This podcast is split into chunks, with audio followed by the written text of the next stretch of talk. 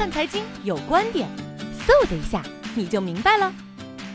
熔断机制是个好东西，它能发挥良好的作用。比如说，去年八月十一号，美国股市曾经发生剧烈的暴跌，从一开盘就开始下跌，有很多好的股票下跌的幅度都在百分之几十。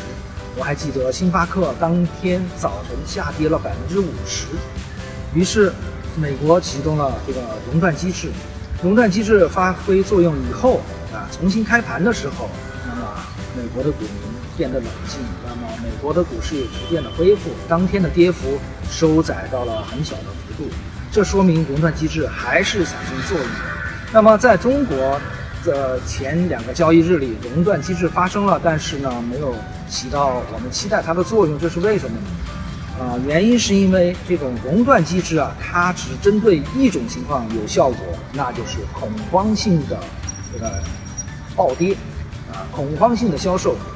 那么这种非理性的行为，在冷静了以后，在这个冷静的期间啊，这个投资人还可以去查查资料啦，就可以交流一下啦，获得充分、更加充分的信息以后，回来做的决定会变得更加理性。而我们的市场的这种下跌啊，不是由于非理性的抛售造成的。所以在股民们，